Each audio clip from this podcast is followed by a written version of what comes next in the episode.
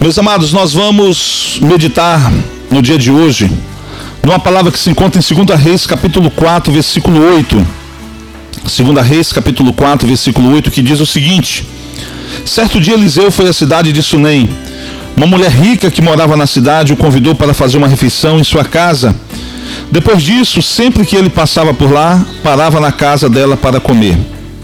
A mulher disse ao marido: Sem dúvida, esse homem que sempre passa por aqui é um santo homem de Deus.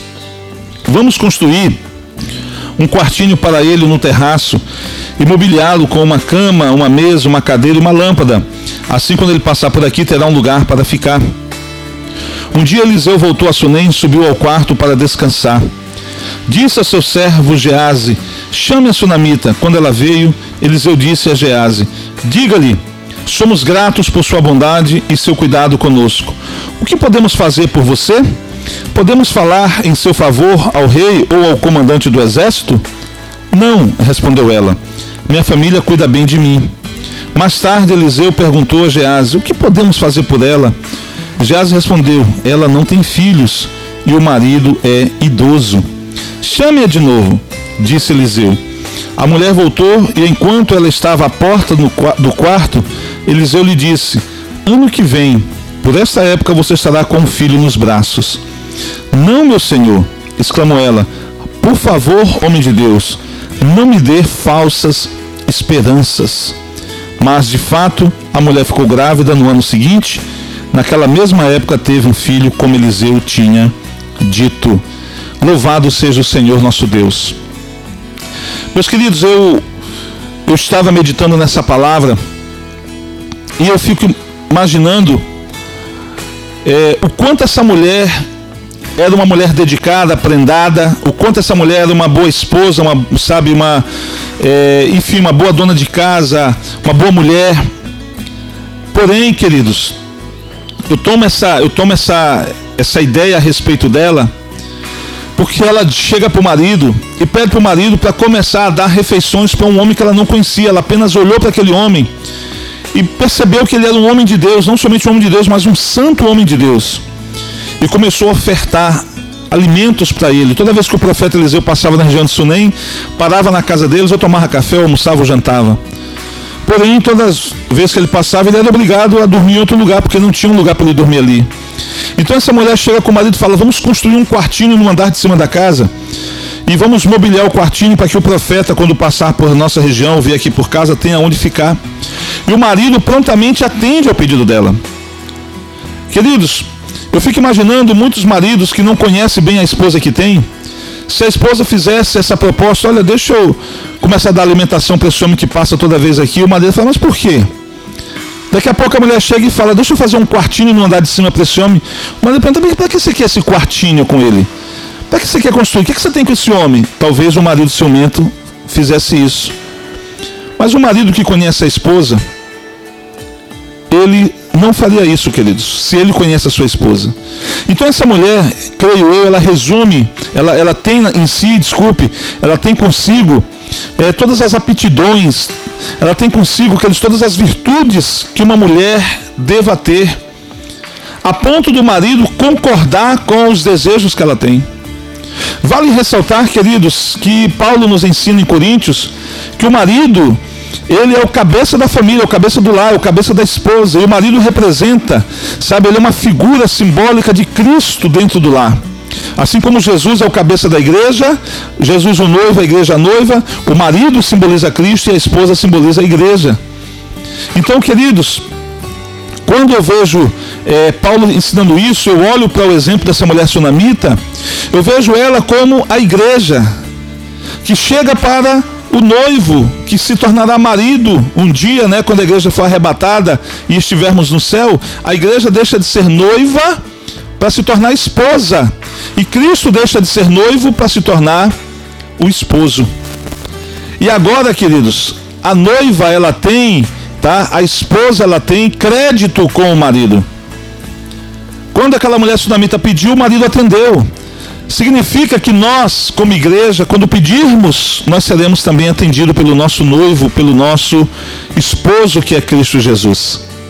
Eu olho, queridos, eu vejo é, esse exemplo. Essa mulher era rica, mas essa mulher ela não era completa, porque eu acredito que uma mulher só se sinta realizada por completo quando ela se torna mãe. Quando ela, queridos, consegue dar a luz a filhos, quando ela amamenta filhos, ela se completa, ela se realiza. Talvez eu esteja falando com uma mulher que seja profissional, você talvez se formou numa faculdade, uma universidade, você talvez trabalha na profissão que você abraçou, você talvez seja realizada financeiramente, profissionalmente, talvez até familiarmente, mas talvez ainda não se completou como mulher porque você não teve filhos. Quando uma mulher, queridos, ela tem filhos, ela está se realizando. Então essa mulher, quando ela casou, creio eu, como toda mulher quando se casa, pensou em ter filhos. Mas a Bíblia agora menciona que o seu marido já, é, já tem uma certa idade. Talvez já não tivesse mais condições de procriar, de ter filhos com a sua própria esposa. Eu fico imaginando quantos anos essa mulher passou sonhando em ter um filho e não conseguiu engravidar. A Bíblia não menciona se ela era estéreo ou se o marido era estéreo. A Bíblia só menciona que eles não tinham filhos. Quantos anos ela passou sonhando e chegou talvez em um determinado período ela chegou até parar de sonhar com isso. Você percebe que o profeta querendo retribuir toda a generosidade que ela teve para com ele, o profeta tentando retribuir de forma de gratidão, né, queridos, tudo aquilo que ela fez por ele. O profeta diz: Olha, se você quiser, eu tenho acesso ao rei, eu conheço o comandante do exército, se você estiver precisando de alguma coisa, a gente conversa com esse pessoal para te ajudar. Ela disse: Não, não preciso de nada, eu sou rico, eu vivo bem com a minha família, minha família me trata bem. E ela saiu da presença do profeta, e o profeta ficou encucado, pensando: o que, que eu posso fazer por essa mulher? Aí Geazi falou: olha, ela não tem filhos, e o seu marido já é idoso, já é um, já está com uma idade avançada aí, talvez já não, não consiga mais engravidá-la. E o profeta então chama ela de volta e diz: daqui a um ano, daqui a um ano, você terá um filho no braço estará amamentando um filho no braço. Aí olha só a resposta da mulher. Não, meu Senhor, não minta para mim, não me traga falsas esperanças, não me faça falsas promessas, não me gere uma falsa expectativa. Isso é a reação de alguém que já desistiu do seu sonho dentro de si. Já não sonha mais em ter aquilo que sonhou a vida toda. Esperou por tanto tempo, gerou tanta expectativa e como a expectativa não foi alcançada, parou de sonhar, parou de desejar aquilo, parou de lutar por aquilo. Ela aqui revela alguém, queridos, que simbolicamente pode estar sendo representada por você. Você que já desistiu do seu sonho, do seu projeto de vida. Você que fez tantos projetos ao longo de anos e você não conseguiu realizar e de repente agora você abre mão de tudo isso. Aquela mulher estava desistida dentro de si, dizia: Olha, não minta para mim, não me faça falsas promessas. Mas o profeta falou: Daqui a um ano você vai ter um filho no braço. E é interessante, queridos, que essa mulher, depois de um ano, realmente ela engravida. Mas olha, tudo começa quando ela reconhece quem é Eliseu. E quando ela faz algo por Eliseu, na verdade ela está fazendo algo por si própria. Quando ela investe no profeta, ela está investindo em si mesma.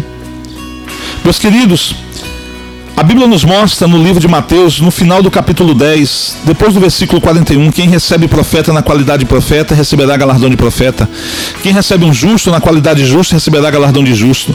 Ou seja, da forma como você trata um homem de Deus, uma mulher de Deus, da forma como você trata pessoas ligadas a Deus, é dessa forma que Deus irá tratar você. Mas nunca se esqueça que Deus pode fazer infinitamente mais além daquilo que pedimos ou pensamos. Um dia para Deus é como mil anos. Você trata bem uma pessoa hoje, Deus tem poder de tratar bem você ser mil vezes mais. Aquela mulher reconheceu e porque reconheceu, ela foi abençoada por Deus. 1 Coríntios capítulo 8, versículo 3 diz: Aquele que ama a Deus é conhecido por ele. E aquela mulher demonstrou amor para com Deus ao tratar bem do profeta. Por isso Deus buscou tratar ela bem também. E Deus trouxe a realização do seu sonho. Deus trouxe à existência um sonho que ela já tinha dentro de si e que já tinha abandonado há muito tempo. Essa mulher fez tudo isso porque ela foi, queridos, e ela era uma boa esposa, uma mulher dedicada, uma mulher que tinha crédito perante o marido. A Bíblia diz que essa criança cresce E um belo dia ela está no campo com o pai ali, brincando, o pai trabalhando ela ali perto do pai. Ela começa a ter dor de cabeça. O pai manda o empregado levar o, o, o filho de volta para casa. E o menino é colocado né, no colo, a mãe coloca o menino no colo, e o menino com dor de cabeça, e fica imaginando a angústia daquela mãe, vendo o filho sofrendo com dores sem poder fazer nada, sem ter recursos naquela época. E agora a criança morre no seu colo. Quando a criança morre no seu colo, sabe o que ela faz? Ela não coloca a criança na sua cama, ela não coloca a criança na cama do marido, na, na cama de um empregado, não. Ela leva a criança e coloca a criança na cama do profeta. Ela colocou na cama do profeta o seu sonho. Presta atenção, ela passou uma vida toda sonhando com aquilo. E ela realizou esse sonho, agora o sonho está morto. Mas aonde ela colocou o sonho morto? Na cama do profeta. Simbolicamente, ela está colocando o seu sonho nas mãos de Deus. E Deus tem o poder de trazer à existência aquilo que nunca existiu ou aquilo que um dia existiu e hoje não existe mais. Deus tem o poder da restituição, da restauração, da ressurreição. Não há nada impossíveis para Deus.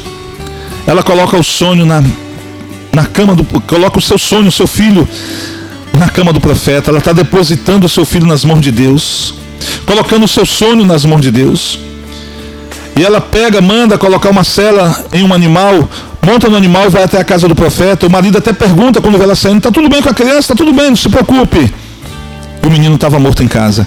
Ela vai na casa do profeta, o profeta vê ela de longe, manda Gease ao encontro dela perguntar se está tudo bem. O auxiliar do profeta vai até ela e pergunta: Está tudo bem? Ela diz: Não, está tudo bem, está tudo bem com a criança, está tudo bem. Mas só Deus sabe como ela estava por dentro de si, dilacerada, quebrada, sofrendo, queridos.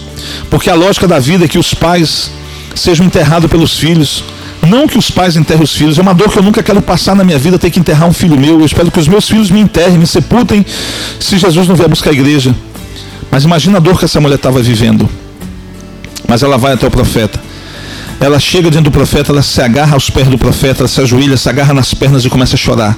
Agora sim ela coloca para fora o que estava dentro dela. Geazi tentou tirar ela das pernas do profeta. O profeta falou: Não, não tira. Deus não, não me revelou o que está acontecendo. Deus me encobriu a informação. Eu não sei porque ela está assim. E ela disse para o profeta: Eu não te pedi para tu me dares um filho. Eu não pedi, mas agora o meu filho, o meu sonho, o meu projeto de vida está morto. E aí, queridos, o que, que o profeta faz? O profeta, então, ele manda Geazi à frente, sabe? E diz: Prepara-te para viajar, pegue meu cajado e vá. Não cumprimente ninguém pelo caminho, quando chegar, coloque o cajado sobre o rosto do menino. Sabe, queridos? E o profeta foi atrás. E o profeta, queridos, chegou depois, tá? E percebeu que o menino estava morto, sabe, deitado em sua cama. Eliseu então entrou sozinho no quarto, fechou a porta e orou ao Senhor. Depois deitou-se sobre o corpo do menino e colocou sua boca sobre a dele, seus olhos sobre os olhos do menino e suas mãos sobre as mãos do menino. E enquanto se estendia sobre ele, o corpo do menino começou a aquecer e o menino ressuscitou.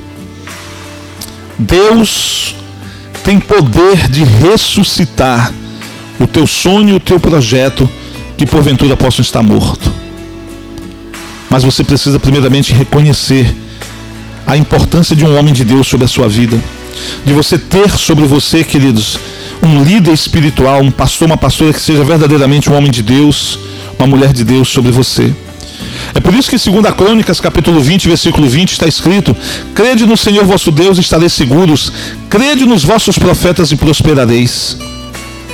Quem tem, queridos, um homem de Deus, uma mulher de Deus sobre a sua vida, sabe, tem a presença de Deus também. Lá, Paulo escrevendo, queridos, aos Gálatas 6,6 ele diz: Sabei, pois, repartir as boas coisas com aquele que vos instrui na palavra. Ou seja, você precisa também saber honrar o homem ou a mulher de Deus que Deus colocou sobre a sua vida.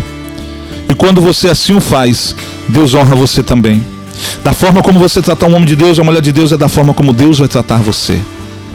O seu sonho, o seu projeto, pode de repente estar enterrado dentro de você, numa gaveta, nos porões da sua alma. Mas Deus no dia de hoje diz para você: eu posso trazer à existência o teu sonho. E mesmo que você tenha construído um sonho e esse sonho possa estar agora morto, é a tua empresa que faliu, é o teu casamento que acabou, é o filho que saiu de casa, Deus hoje pode trazer à existência, ressuscitar novamente esse sonho.